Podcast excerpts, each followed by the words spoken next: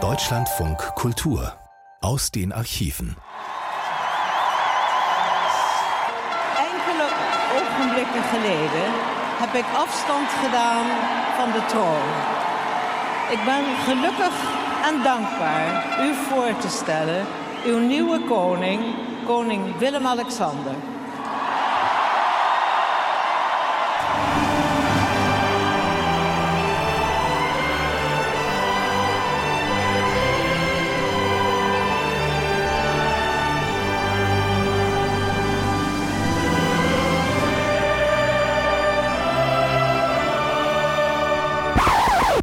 So, das reicht jetzt aber auch. Ich bin Isabella Kola und was Sie hörten, war die niederländische Königin Beatrix, die vor zehn Jahren, am 30. April 2013, der Öffentlichkeit ihren Nachfolger und Sohn Wilhelm Alexander präsentierte und damit nach über 30 Jahren Regentschaft abdankte.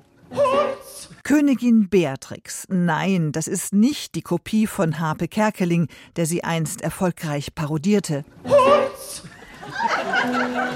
Der Wolf, das Lamm, Hurz! Ja, wir kommen noch drauf zurück, sondern Königin Beatrix stand sowohl für Verlässlichkeit und Disziplin als auch für exzentrische Hüte sowie eine helmartig tupierte Frisur.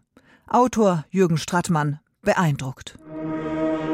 Dach zusammen, sagen Sie mal, haben Sie es auch so mit Königshäusern? Wäre nicht schlimm, ist ja nicht gleich jeder Monarchist, nur weil ihm jedes Mal der Puls hochgeht, wenn irgendein englisches Kätchen einen medial kommentierten Eisprung hat oder sich bleiche Norweger Prinzesschen beim draußen Frühstück ihre blassen Näschen in der Sonne verbrennen. Ich gebe jedenfalls zu, als jetzt die Beatrix ankündigte, dass sie dit Jahr uit mijn Amt terugtreden. Also abdanken wolle, das ging mir schon nahe. Ich bin u diep dankbar für das Vertrauen. Wie meinen? Ich möchte mich bei Sie bedanken. Ach, dafür nicht. Nee, ehrlich, haben wir zu dieser Regentin nicht durch Szenen wie diese? Ich bin die Beatrix. Wollte zu die Präsident. Lecker Mittagessen jetzt. Ein irgendwie besonderes Verhältnis aufgebaut, ihr abgenommen, nicht bloß glanzvoll repräsentatives Staatsdekor mit Krönchen unterm Hut zu sein, sondern unermüdlich für die Belange ihrer Untertanen zu ackern. Trotzdem, sie dreht ja nicht zurück. Omdat het Amt met te zwaar zou vallen. Weil ihr jetzt alles ein bisschen viel würde, sondern weil... Ich habe junge, tolle Paarja. Nämlich... Mein Sohn, der Prinz von Oranje. En Prinzess Maxima. Die auch mal ran sollen. Und warum auch nicht? Toi, toi, toi. Nun wird in solchen Zusammenhängen ja immer gerne die Frage gestellt, was soll dieser royale Mumpitz eigentlich noch? Kostet nur einen Haufen Geld, könnte man Sinnvolleres mitmachen. Die Antwort, 80 Prozent beispielsweise der Holländer sind glücklich und zufrieden mit ihrer Märchenfigur auf hohem Thron.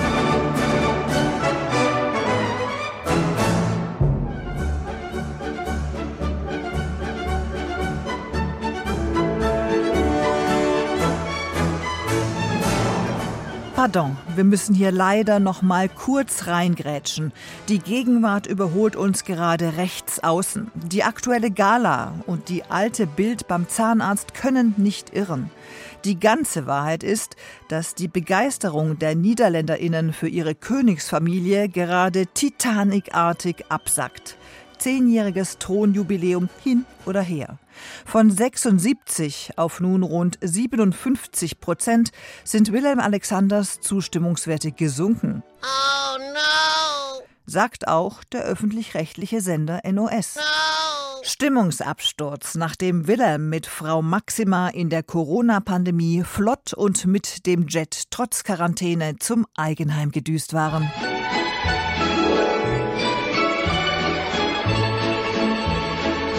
Bevor hier also alles stellt Kerstin Schweighöfer schon 2013 die ahnungsvolle Frage nach Europas Monarchien im Wandel. Bea bedankt, sangen Mitte April in Utrecht Hunderte von Niederländern ganz spontan, als Königin Beatrix auf dem Domplatz erschien. Sie brachte im Turm der Domkirche ein Lichtkunstwerk zum Erleuchten, mit dem die Stadt den Frieden von Utrecht feiert, der hier vor 300 Jahren geschlossen wurde. Die 75-jährige Monarchin kann sich des Respekts und des Vertrauens ihrer Untertanen sicher sein. 33 Jahre lang saß sie auf dem niederländischen Thron. Nun geht eine Ära zu Ende. Am 28. Januar gab sie in einer Fernsehansprache ihre Abdankung bekannt. Zoals u alle weet, hoop ik over enkele dagen mijn 75ste verjaardag te vieren. Als Anlass nannte sie ihren 75. Geburtstag, den sie drei Tage später feiern würde. Und die Tatsache, dass auch das Königreich der Niederlande Grund zum Feiern hat. Im November wird es 200 Jahre alt. Zeit für einen Neubeginn, findet Beatrix. Die Niederlande sind eine vergleichsweise junge Monarchie. Davor waren sie ebenfalls gut 200 Jahre lang eine Republik. Die entstand bereits Ende des 16. Jahrhunderts, nachdem sich die sieben niederländischen Provinzen im Norden für unabhängig erklärt und das Joch des katholischen Spaniens abgeschüttelt hatten. Dit jaar uit mijn ambt terug. Seit Bekanntwerden des Thronwechsels wird Beatrix mit Lob überschüttet. Dabei war ihr Führungsstil für die Untertanen zunächst gewöhnungsbedürftig. Im Gegensatz zu ihrer Vorgängerin und Mutter Juliana gab sie sich nicht wie eine volksnahe Mutter der Nation. Vielmehr trat sie wie eine moderne Managerin auf, pflichtbewusst, sachlich und arbeitswütig, die Zügel straff in der Hand. Sie führte ihren Palastbetrieb mit diplomatischem Geschick, beeindruckte immer wieder mit ihrer großen Sachkenntnis. Dementsprechend solide und stabil ist das Erbe, das Thronfolger Willem Alexander antreten kann. Das Haus Oranien-Nassau sitzt fest im Sattel. 75 Prozent aller Niederländer stehen hinter ihrem Königshaus. Nur 11 Prozent wollen es abschaffen. Das ergab eine Untersuchung im Auftrag der Tageszeitung Trau Mitte April. Und die Zahl der Königstreuen dürfte seitdem weiter gestiegen sein, denn die Untersuchung wurde vor dem mit Spannung erwarteten Fernsehinterview durchgeführt, in dem sich das zukünftige Königspaar der Niederlande erstmals den Untertanen präsentierte. Schnell over naar Herman van der Zand, want over een paar minuten begint het interview met Willem-Alexander en Maxima. Ja, dankjewel Rob. Es war eine Art Feuerprobe, die beide mit Bravour bestanden. Denn auch Willem Alexander, vor laufenden Kameras bislang eher hölzern und ungeschickt, verglichen mit seiner charmanten Ehefrau Maxima, gab sich überraschend wortgewandt und entspannt. Er bewies sogar Humor, als er erklärte, weshalb er nicht als Willem IV., sondern als Willem Alexander in die Geschichte eingehen wolle. Zuallererst ist mein Name Willem Alexander. Erstens ist Willem Alexander mein Name. So wurde ich 46 Jahre lang genannt. Es wäre doch seltsam, das auf einmal zu ändern. Zweitens, ich bin doch keine Nummer. Ich stehe doch nicht als Willem IV neben Bertha 38 auf der Kuhweide. Willem IV staat naast Bertha 38 in de wei. Die Niederlande sind eine von sieben Monarchien in Europa, die sich bis in unsere Zeit halten konnten. Da sind die drei skandinavischen Königshäuser Schweden, Norwegen und Dänemark, die Benelux-Staaten Belgien und die Niederlande sowie Spanien und Großbritannien. Daneben gibt es noch Großherzog und Fürstentümer wie Luxemburg oder Liechtenstein. Sie haben das Königshaussterben, das Anfang des 20. Jahrhunderts einsetzte, überlebt.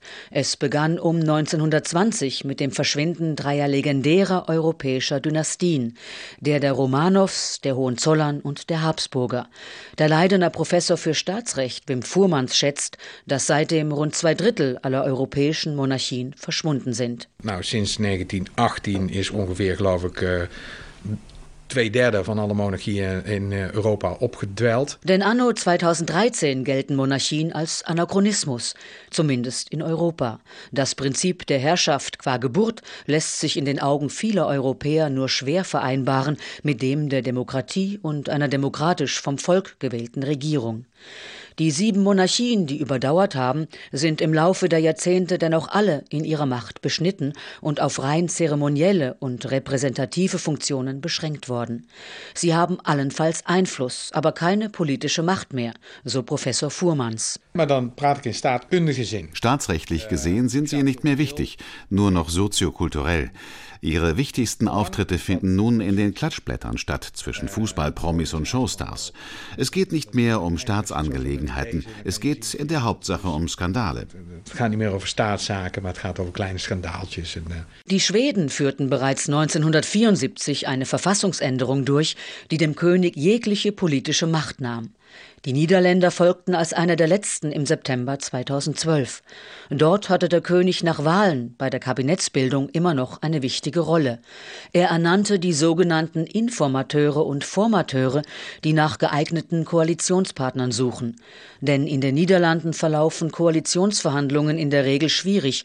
Für eine stabile Regierungsmehrheit sind fast immer mehr als zwei Parteien nötig. Die Rolle des Königs oder der Königin als Wächter dieses Prozesses war insbesondere den linken Oppositionsparteien seit langem ein Dorn im Auge, sagt Fuhrmanns. Es ging allemaal achter gesloten deuren. Es geschah hinter verschlossenen Türen. Es war nicht transparent. Es war nicht transparent. Im letzten Jahr sprach sich schließlich eine Mehrheit der Abgeordneten dafür aus, dem Monarchen diese Funktion zu nehmen.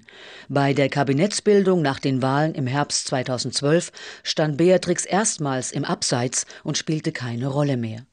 Was ihrem Sohn Willem Alexander bleibt, ist das Recht, Einfluss zu nehmen. Laut niederländischem Grundgesetz darf er warnen, ermutigen und beraten. Seine Mutter übte dieses Recht bis an die Grenzen des Möglichen aus, zum Beispiel immer Montagvormittags, wenn sie den Ministerpräsidenten zum Gespräch empfing. Das brachte ihr den Vorwurf ein, sich zu sehr in die Politik einzumischen. Aber, so betont Henk Tevelde, Professor für niederländische Geschichte an der Universität Leiden, das ist, das ist auch so in Nederland ist die Situation so, dass die Koningin. Hier wird Macht mit Einfluss verwechselt. Und wie groß dieser Einfluss ist, hängt vom Gegenüber ab. Bei einem starken Gegenüber hätte sich Beatrix auf den Kopf stellen und ihren Willen trotzdem nicht durchsetzen können. Leicht hatte man es mit ihr sicher nicht. Sie ist eine dominante Persönlichkeit, da musste man schon fest im Sattel sitzen. Aber andererseits, wer das nicht schafft, ist als Politiker auch nichts wert. Ja. Willem Alexander werde anfangs nicht viel Einfluss haben, dazu sei er viel zu unerfahren, prophezeit Professor Tefelde. Sein Kollege Fuhrmanns bezweifelt auch, dass sich daran im Laufe der Jahre etwas ändern wird. Ich denke nicht, dass Willem Alexander es gaat presteren. Beatrix war immer extrem gut vorbereitet. Für das Montagsgespräch mit dem Ministerpräsidenten las sie meterdicke Dossiers durch, eine wahre Herkulesleistung. Das war ja der Trick von Beatrix. Die las einfach alles. Die wusste alles. Die kannte auch alle. Sie hat ihr Amt nicht missbraucht. Sie wusste einfach, wie sie ihren Einfluss optimal geltend machen konnte. Willem Alexander ist der erste Mann, der nach mehr als 100 Jahren den niederländischen Thron besteigt. Nach den Königinnen Emma, Wilhelmina, Juliana und Beatrix. In seinem TV-Interview hat er angekündigt, was für eine Art König er sein möchte. Ik wil een koning zijn die uh, allereerst in de traditie staat. So wie meine Vorgängerinnen will ich für Kontinuität und Stabilität sorgen aber auch ein bindender Faktor sein, einer, der Menschen zusammenbringt, anregt und ermutigt. Einfach, indem ich zur Stelle bin, wenn ich gebraucht werde, indem ich mein Land im Ausland repräsentiere. Ich möchte der niederländischen Gesellschaft dienen. Dienend aan de samenleving. Genau darin, sagen viele Experten, finden die in ihrer politischen Macht beschnittenen Monarchien des 21. Jahrhunderts ihre Daseinsberechtigung. Genau das sind die Gründe, weshalb sich moderne Demokratien einen solchen Anachronismus weiterhin leisten, findet auch Reinildis van Dietzhausen, Historikerin und Königshausexpertin aus Den Haag. Nou, de voordelen zijn natuurlijk wel een aantal. Dat bijvoorbeeld dat een koning staat. Ein König steht über den Parteien und über dem Volk. Er ist ein bindendes Element. In polarisierenden Zeiten wie diesen ist jemand, der für alle da ist, nötig. Ein Präsident hingegen ist immer ein Parteimann. En dat zijn zij dus nooit. Und ein König bindet nicht nur, er lobt auch, stärkt und tröstet. Er ist zur Stelle, wenn Untertanen für besondere Leistungen ausgezeichnet werden. Er spricht den sozial Schwachen, den Kranken und Armen Mut zu. Und egal ob Überflutungen oder Flugzeugabstürze, nach Katastrophen eilt er an die Unglücksorte, um zu trösten, so Professor Tefelde. Dat is denk ik in, eh, in alle landen enigszins zo. Das ist in allen Ländern so, der Monarch als Tröster. Das kann er ebenfalls viel besser als ein Präsident, der wird doch in erster Linie als Funktionär gesehen. Trösten ist meines Erachtens der größte Trumpf der Monarchie. Der Monarch als nationale Vater- oder Mutterfigur, als Fels in der Brandung, der für Kontinuität und damit auch Stabilität sorgen kann.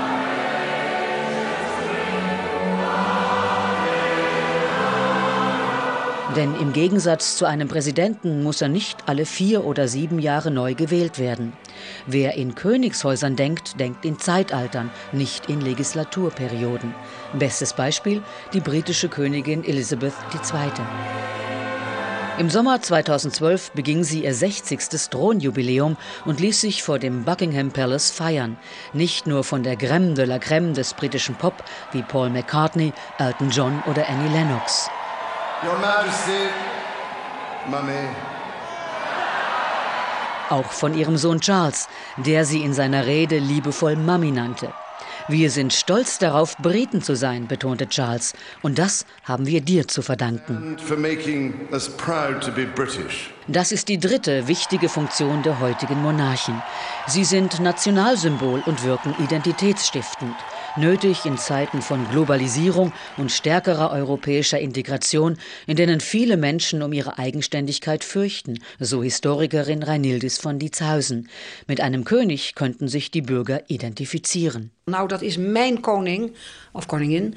Dat ben ik. Dus de Oranjes zijn wij. Und auch dafür eigneten sich ein König oder eine Königin viel besser als ein Präsident. Davon ist auch Professor de Velde überzeugt. Nicht umsonst führten sich die französischen Präsidenten gerne wie Monarchen auf. De manier waarop de president zich gedraagt. In den 60er Jahren hatten wir unsere Königin Juliana. Die gab sich möglichst gewöhnlich wie eine einfache Frau aus dem Volk. Und die Franzosen hatten de Gaulle, der gab sich möglichst ungewöhnlich. Frankreich wird auch gern als Monarchie mit Präsident bezeichnet und die Niederlande als Republik mit König. Het hoofd. In monarchie het hoofd. Ein weiterer Vorteil von Monarchen, bei Auslandsreisen können sie für Vertragsabschlüsse sorgen, die ohne sie nicht so schnell oder gar nicht zustande gekommen wären. Für die niederländischen Unternehmer haben sich sowohl Beatrix als auch Kronprinz Willem Alexander und seine Maxima als Wirtschaftsfaktor, der nicht nur Geld kostet, sondern auch sehr viel Geld einbringt, unzählige Male bewiesen. Monarchie und Demokratie müssen nicht unbedingt in Konkurrenz zueinander stehen. So etwa erwies sich der spanische König einst als Retter der Demokratie, als er 1981 bei einem Militärcoup den Putschisten die Stirn bot. Die Demokratisierung der Gesellschaft hat vor den Palasttoren Europas jedoch nicht Halt gemacht. Fast alle europäischen Thronfolger sind inzwischen mit einem bürgerlichen Partner verheiratet. Und die kommen längst nicht mehr nur aus der oberen Mittelschicht wie Maxima, die wusste, wie sie sich in gehobenen Kreisen zu bewegen hat. Der Gemahl der schwedischen Kronprinzessin Victoria war Fitnesstrainer, der Großvater der spanischen Prinzessin Letizia Taxifahrer. Aus der unteren Mittelschicht stammen auch Kate Middleton, die Frau des englischen Prinzen William, und Mette-Marit, Gemahlin des norwegischen Kronprinzen Hakon. Sie bescherte den Norwegern bereits 2001 eine Märchenhochzeit. Ja, Die neue Generation auf den Thronen Europas legt auch mehr Wert auf Volksnähe. Das jedoch macht sie verletzbar, denn staatsrechtlich sind die Monarchen überflüssig, sagt Professor Tefelde. Es geht auch ohne Monarchien. Deshalb müssen die Königshäuser eigentlich dauernd auf der Hut sein. Sie können sich nicht alles herausnehmen, sonst werden sie abgeschafft. Ein gutes Beispiel ist der weltweite Lockheed-Skandal in den 1970er Jahren, in den auch der niederländische Prinz Bernhard verwickelt war. Er wurde beschuldigt, von diesem amerikanischen Flugzeughersteller Schmiergelder angenommen zu haben und musste auf alle öffentlichen Ämter verzichten. Die Königshäuser müssen vorsichtiger sein denn je. Das Entstehen der Regenbogenpresse in den letzten 40 Jahren hat dafür gesorgt, dass sie sozusagen unter dem Vergrößerungsglas liegen und auf Schritt und Tritt überwacht werden. Machen sie Fehler oder erfüllen sie ihre Aufgaben nicht mehr, kann die öffentliche Meinung sehr schnell umschlagen. Dann ist der Steuerzahler möglicherweise nicht mehr bereit, sich ein Königshaus zu leisten. Professor Fuhrmanns hält das Spanische und das Belgische für besonders bedroht. Der belgischen Monarchie sei es nicht gelungen, zwischen Flamen und Wallonen Einheit zu stiften. Sie sei kein verbindender Faktor mehr.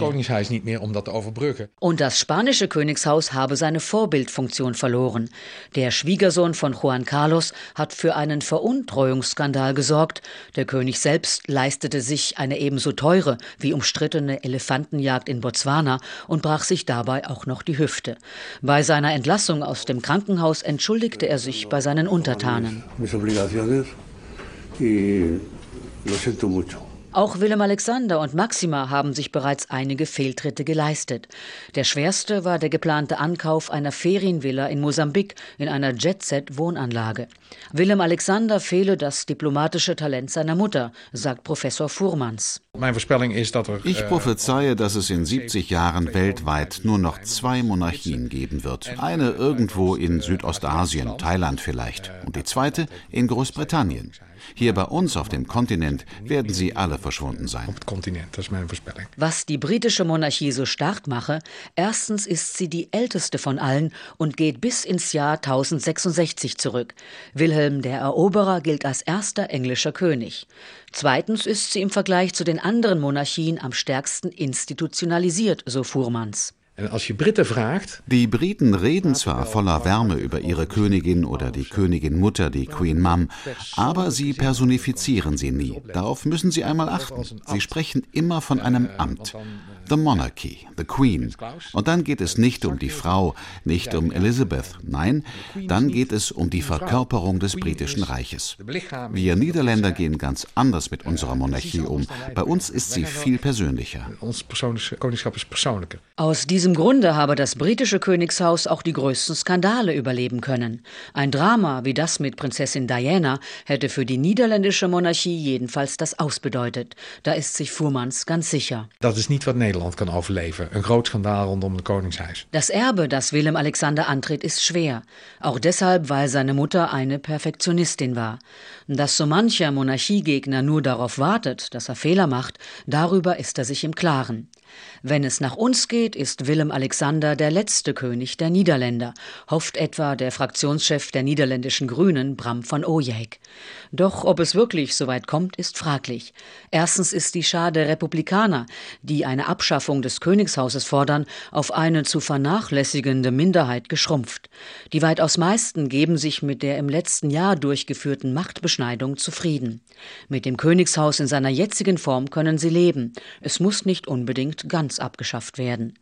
Zweitens hat Willem Alexander einen Trumpf ganz besonderer Art in der Tasche. Das Haus Oranien-Nassau ist sehr viel älter als die niederländische Monarchie. Die feiert dieses Jahr erst ihren 200. Geburtstag. Das Geschlecht der Oranjes hingegen geht bis ins 16. Jahrhundert zurück, auf Willem von Oranien. Den besonderen Status des Hauses Oranien-Nassau beweist auch der orangefarbene Wimpel, mit dem die rot-weiß-blaue niederländische Nationalflagge sozusagen gekrönt wird. Oranje boven, Oranje über alles. Ein Schlachtruf, der auch in Fußballstadien regelmäßig ertönt. Da könne kein anderes europäisches Königshaus mithalten, betont der Leidener Professor Henk de Velde. Mit den Oranjes fühlen sich die Niederländer stärker verbunden als mit ihrer Monarchie. Orangisten gab es bereits, bevor die Niederlande zum Königreich wurden. Dus er was al Orangisme voordat er een monarchie was in Nederland. Dus dat is denk ik een derde element dat, dat Nederland onderscheidt.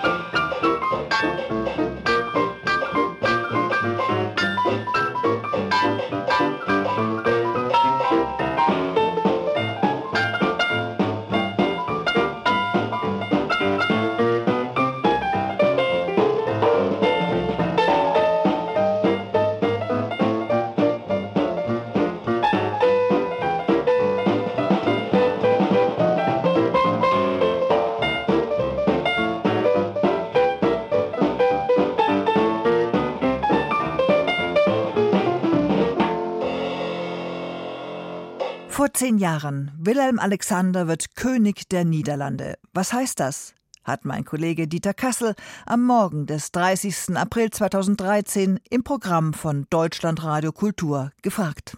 Für die Presse, vor allem natürlich die Boulevardpresse auf der ganzen Welt, ist der Thronwechsel in den Niederlanden heute ein großes Ereignis. Königin Beatrix wird nach 33 Jahren im Amt in rund einer Stunde wieder zur Prinzessin und ihr Sohn Willem Alexander wird zum König der Niederlande. Aber was bedeutet das jenseits des Boulevards? Was bedeutet die Monarchie für die niederländische Gesellschaft?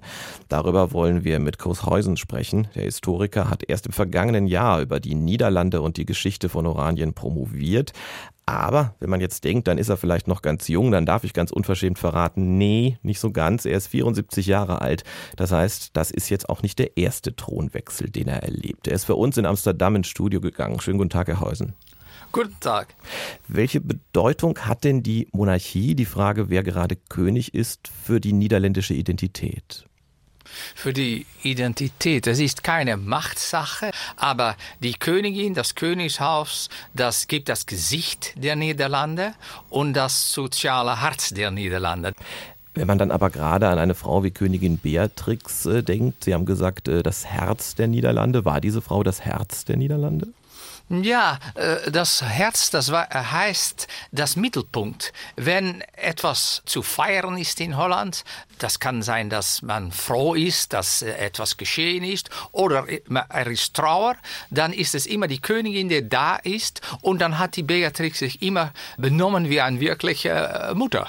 Nun ist es gerade für Deutsche, finde ich, vielleicht auch für andere manchmal schwer zu verstehen. Für uns sind die Niederlande eines der modernsten Länder Europas, vielleicht eines der modernsten der Welt, was gesellschaftliche Entwicklungen angeht. Und gleichzeitig scheint aber doch die Monarchie für viele Niederländer so wichtig zu sein. Wie passt das zusammen? Ja, ich, das hat zwei Seiten.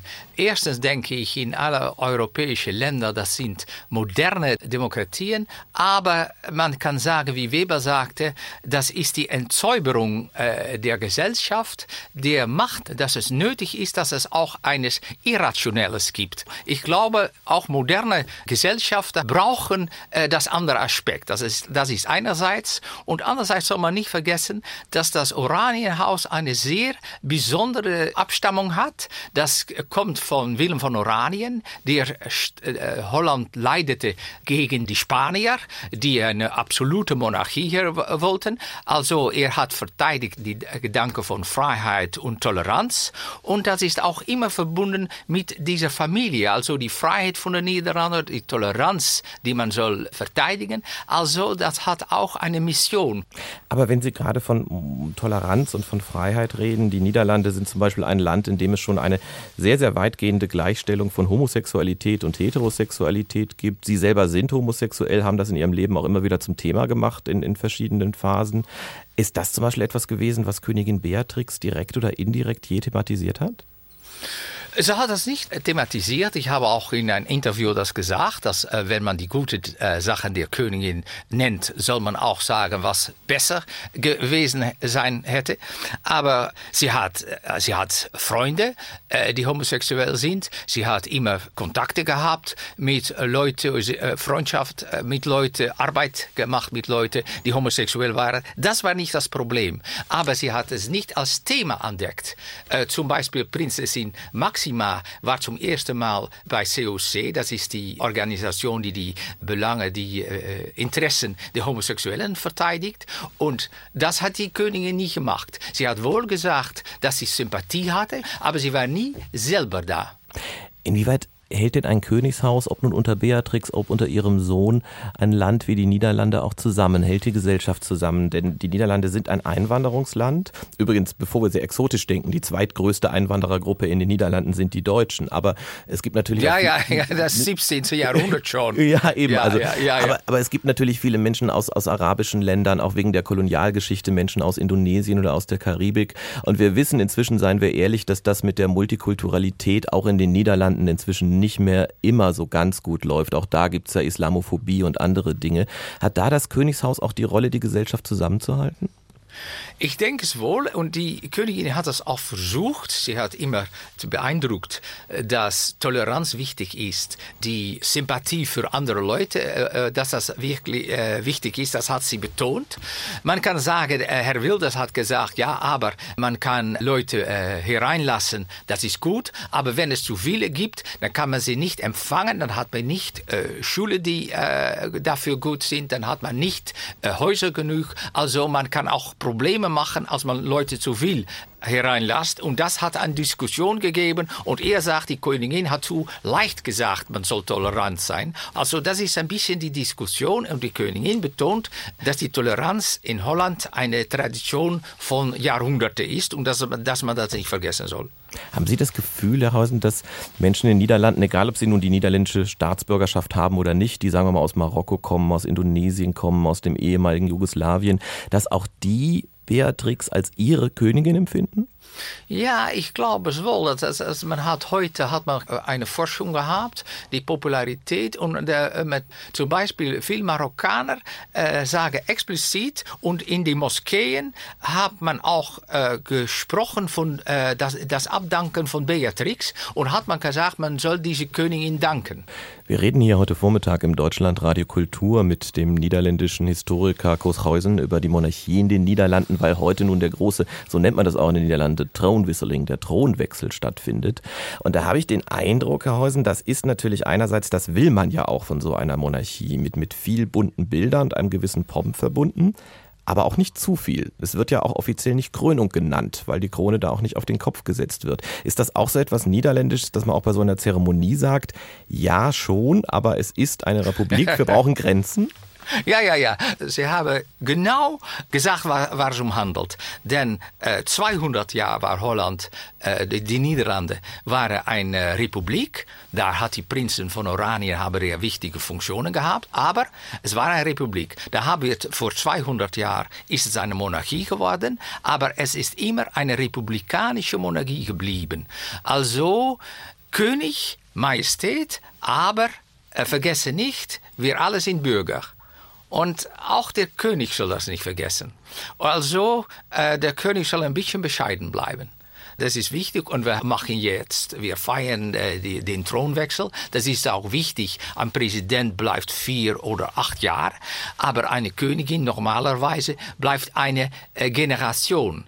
Weil Sie sehen wohl ein bisschen auch hier die Funktionen, nicht nur die Monarchie, denn es ist hier Tradition, dass nach eine Generation, 30 Jahre ungefähr, da ein Thronwechsel stattfindet. Also nicht wie die Königin. Man hat Gott versprochen, immer äh, bis zum Tod zu bleiben. Nein, nach 30 Jahren denkt die Königin 30, 33, also äh, das ist genug. Und dann kommt Willem Alexander.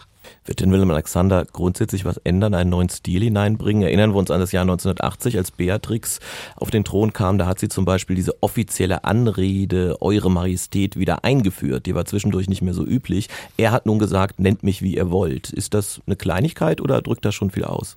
Na, das ist äh, sehr merkwürdig, denn eigentlich hat er erfahren, was seine Mutter überkommen ist. Ich habe mit der die Königin hierüber gesprochen und sie sagte, nein, das habe ich nie gesagt, aber ein Adjutant wird gefragt, wie nennt man die Königin? Er hat gesagt, man nennt Königin Beatrix Majestät und seitdem sagt immer, ah, die Königin will, dass sie Majestät genannt wird. Aber sie hat es nicht gesagt. Er hat das erfahren und deshalb hat er mehr betont, dass es frei ist. Aber ich denke, dass er, äh, was das Charakter anbelangt, ein was nonchalanterer Charakter hat als die Beatrix, die natürlich auch sehr perfektionistisch war.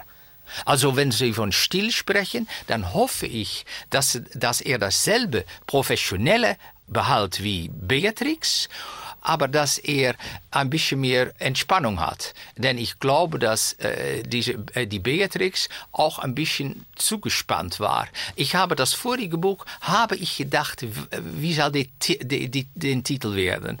Den Titel werde endlich Beatrix die Krone auf der Republik, aber ich habe gedacht, äh, ja, vielleicht Majestät mit äh, Schadeangst Fahlangst. Was ist Fahlangst?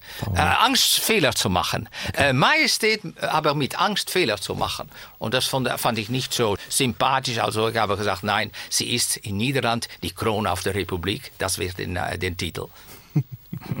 Die Krone auf der Republik gibt die Krone ja. gewissermaßen heute ab. Äh, Königin Beatrix wird schon in einer knappen Stunde noch Prinzessin sein und ihr Sohn Willem Alexander wird dann der neue König der Niederlande. Wir sprachen über die Bedeutung der Monarchie in unserem Nachbarland mit dem Historiker Kurs Heusen. Vielen Dank für das Gespräch, Herr Heusen. Okay, graag gedaan.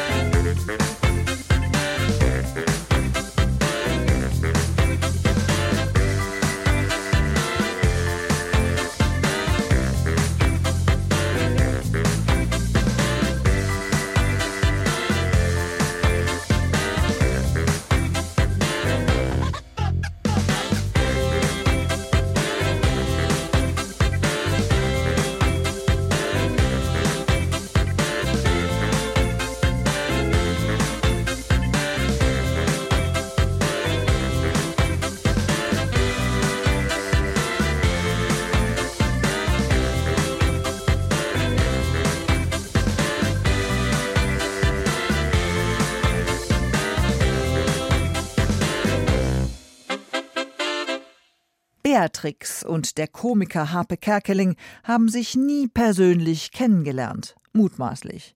Aber die Art und Weise, wie sie sich haarscharf verfehlt haben, ist dann doch wieder historisch. Im April 1991 besuchte die niederländische Königin mit ihrem Gemahl den damaligen Bundespräsidenten Richard von Weizsäcker in Schloss Bellevue. Wäre normalerweise eine 0815-Visite gewesen, längst entsorgt im präsidialen Archiv. Wäre nicht kurz zuvor der besagte Harpe in knappem Beatrix-Kostümchen samt Perlenkette mit einem Wagen samt Chauffeur auf das Bellevue-Gelände gelangt. Heute, über 30 Jahre später, ist das längst Kult à la Dinner for One. Klingt live und in Farbe so. Zo, voor bioskandidaatbezoek is losgehen. Ja, Beatrix in een tolle limousine in Berlin. Ja. Zo, jetzt fahren wir vor die Bellevue. Da steht die Bevölkerung. So, wollen wir winken. Schön die Hand vors Gesicht, sonst sehen Sie, dass ich nur die Tricks bin und nicht die Beatrix. Ja, ab dem Moment, wo die Schranke am Bellevue hochging und die uns durchgewunken haben und das Militär aufmarschiert ist, in dem Moment habe ich gedacht, so, das wird zwar ein schöner Film, aber meine Karriere ist beendet und mein berufliches Dasein auch. Ich werde wahrscheinlich im Knast landen. Stehen schon alle dort? Da steht die Presse. Ja, stehen schon alle dort?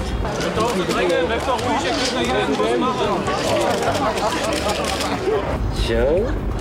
Is er tol? Heel tol? Hallo. Hallo. Hallo. die Beatrix. Mit Sicherheit. Hallo. Hallo.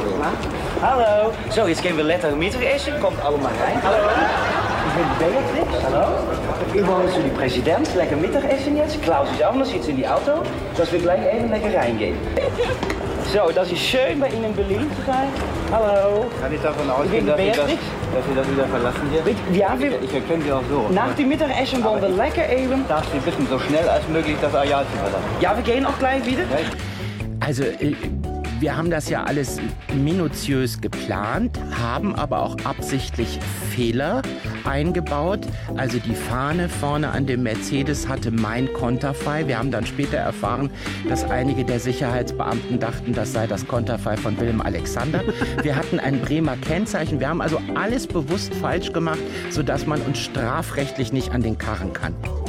Man merkt es auch meiner Stimme an. Da ist auch schon da ist ein bisschen Angst mit drin. Und vielleicht haben die Menschen das damals auch gespürt, dass ich nicht so hoppla die hopp darüber hinweggehe, sondern auch so ein bisschen Muffensausen hat.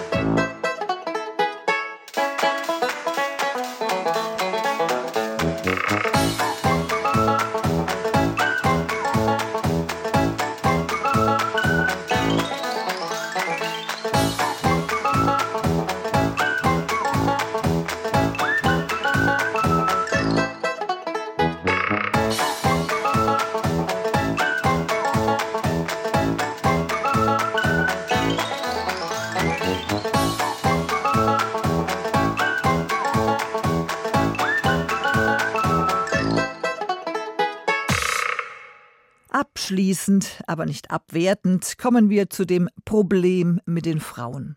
Beziehungsweise zu dem Problem der Könige mit den Frauen. Also ganz allgemein zum Frauenproblem. Kerstin Schweighöfer erwähnte das schon. Warum suchen sich die nachwachsenden Herrscher Europas, siehe Willem Alexander, irgendwelche bürgerlichen Schönheiten von weiß der Geier woher, siehe Maxima aus Argentinien, und heiraten die dann zu allem Überfluss auch noch. Und die niedlichen interkontinentalen Prinzesschen schauen in die Röhre. Dazu am 4. September 2004 die Reflexionen von Peter Frey in unserem politischen Feuilleton. Die Kronprinzen Norwegens, Dänemarks und der Niederlande haben bürgerliche Frauen. Der spanische Thronfolger Prinz Felipe hat sich gerade mit der Journalistin Letizia Ortiz verlobt, auch eine bürgerliche, die sogar eine Scheidung hinter sich hat. Prinz Charles, der englische Kronprätendent, würde lieber heute als morgen seine Camilla Parker Bowles ehelichen, wenn er nur den Segen von Mutter und Kirche hätte. Der Bruder des niederländischen Kronprinzen Willem Alexander, nämlich Prinz Johann Friso, hat in diesen Tagen sogar auf seine Thronanwartschaft verzichtet, um die in Holland leicht in Verruf geratene Frau an seiner Seite heiraten zu können. Auch sie eine bürgerliche. Was ist in diese Männer gefahren, werden sich viele unverheiratete Prinzessinnen fragen. Warum schauen sich diese Junggesellen nicht unter uns um? Vielleicht kennen sich ja Prinzen und Prinzessinnen noch zu gut aus gemeinsamen Zeiten in königlichen Sandkästen, als sie noch Kinder waren. Über die Jahre nutzt sich gegenseitige Anziehungskraft auch im Hochadel ab, so wie bei Bürgerlichen. Außerdem lassen sich Königskinder heute nicht mehr so selbstverständlich von ihren Eltern verkuppeln. Die Zeiten haben sich geändert. Erinnern Sie sich an die traurige Romanze der englischen Prinzessin Margaret, der Schwester der Königin, die aus Staats- und Kirchenraison ihren geliebten Gruppenkapitän Peter Townsend nicht heiraten durfte. Und der Onkel von Prinzessin Margaret, König Edward VIII., dankte sogar ab, um seine Geliebte, die geschiedene Amerikanerin Mrs. Simpson, heiraten zu können. Wir bewegen uns hier in Europa im Rahmen konstitutioneller Monarchien. Könige und Königinnen sind Repräsentanten ihres Landes, die Macht liegt bei Regierung und Parlament. Es sind Demokratien, die sich noch Königshäuser leisten. Innerhalb der Europäischen Union scheint das Nebeneinander dieser konstitutionellen Monarchien und der Republiken keine Probleme zu bereiten. Eingefleischte Republikaner sind in den Ländern mit Königshäusern in der Minderheit. Die Königshäuser versuchen auch alles zu vermeiden, was ihren Gegnern Vorwände zum Angriff liefert. Die britische Königsfamilie hat sich in letzter Zeit viele Verstöße gegen diese goldene Regel monarchischen Überlebens gestattet. Aber auch Republikaner im Kampfanzug sind heutzutage keine Revolutionäre. Königliche Hoheiten kommen bei uns in Europa nicht mehr aufs Schafott, sondern nur noch in die Yellow Press, die Regenbogenpresse. Da wird nach Gutem und nach Schlechtem geschürft. Erst wird die Auflage mit Berichten über das Märchen einer Heirat zwischen Prinz und bürgerlicher Braut hochgetrieben. Dann wird nach Makeln und Sünden der Vergangenheit des Brautpaares gesucht, um die hohe Auflage zu halten. Die Regenbogenpresse ist voll davon zwischen Anzeigen für Baldrian-Tabletten und Mittel gegen Hautalterung.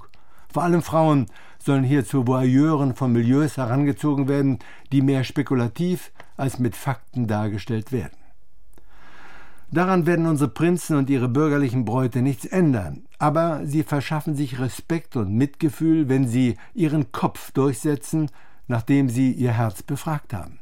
Sie kommen dem Volk näher. Außerdem gehen Prinzen und Prinzessinnen heute in der Regel bürgerlichen Berufen nach und setzen das Erlernte zum Nutzen ihres Landes ein.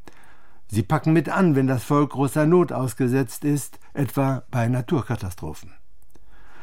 Diese Prinzen und Prinzessinnen müssen aber heute immer noch die Zustimmung von Regierung und Parlament durch ihre königlichen Eltern einholen lassen, sobald sie heiraten wollen und gleichzeitig einen Rang auf die Thronanwartschaft haben. Bis zu einer Verfassungsänderung im Jahr 1978 durften Thronanwärter in Spanien sogar nur Adlige heiraten. Die Wächterrolle, die auch in dieser Frage Regierungen und Parlamente in konstitutionellen Monarchien übernommen haben, ist nicht mehr zeitgemäß. Was geht es diese Staatsorgane eigentlich an, wen ein Prinz oder eine Prinzessin heiratet? Sollte ein Thronfolger später einmal in seiner Königsrolle versagen, dann müsste es die Möglichkeit eines Misstrauensvotums für das Parlament geben, gekoppelt mit einer Volksbefragung. Nur so macht doch das Wächteramt von Regierung und Parlament gegen Reste von absolutistischem Übermut eines Königshauses demokratischen Sinn. Macht haben die Königshäuser nicht mehr, Einfluss vielleicht, aber auch nicht vorbei am Parlament. Prinzen und Prinzessinnen können Emotionen für und gegen sich wecken, aber nicht mehr. Lady Diana war hier ein Beispiel, besonders nach ihrem Tode. Täglich drängeln sich viele, viele Menschen in einem Treppenhaus des Londoner Kaufhauses Harrods. Da ist ein kleiner Blumenaltar errichtet mit Fotos von Diana und ihrem letzten Freund und Lover Dodie. Darunter in einer Glasglocke zwei Weingläser, aus denen das Paar unmittelbar vor der Todesfahrt in Paris noch getrunken hatte. Honni soit qui mal y pense. Verachtet sei, wer Arges dabei denkt. Die Verlotterung der Sitten. Kronprinz heiratet Bürgerliche. Peter Frei war das. Der Monarchenwechsel vor zehn Jahren in den Niederlanden war unser Thema heute in den Archiven. Eine Jubelarie mit angezogener Handbremse. Bleiben Sie dran an den royalen Umfragen. Atemlos und schwindelfrei. 45 Jahre Everest und Reinhold Messner ist in einer Woche unser Thema. In unserem heutigen Rausschmeißer hören Sie das niederländische Königspaar in Spee, wie es 2001 vor der Presse seine Verlobung bekannt gibt. Übersetzung überflüssig, oder? Machen Sie es gut. Na bijna twee jaar intensieve voorbereiding of kennismaking heb ik 19 januari Maxima gevraagd of zij de rest van haar leven met mij zou willen delen. Een vraag die gelukkig vrijwel meteen en volmondig met ja werd beantwoord. Ik hoop dan ook ten zeerste dat Maxima's nieuwe leven niet zal leiden tot een beperking van haar spontaniteit en levensplezier. Deze vrouw is uniek zoals ze is. Voor u ziet u de gelukkigste man van Nederland. Ik ben ontzettend gelukkig om met Alexander onze levens te delen. We zijn er samen voor om alles te overwinnen. Ik ben heel gelukkig Alexander te hebben gevonden, omdat hij het best in mij opbrengt. Hij is intelligent, liefdevol, krachtig en met beide benen op de grond. Met Alexander heb ik iets, iets zo speciaal. Daarom ben ik heel blij om dit vandaag met u te delen.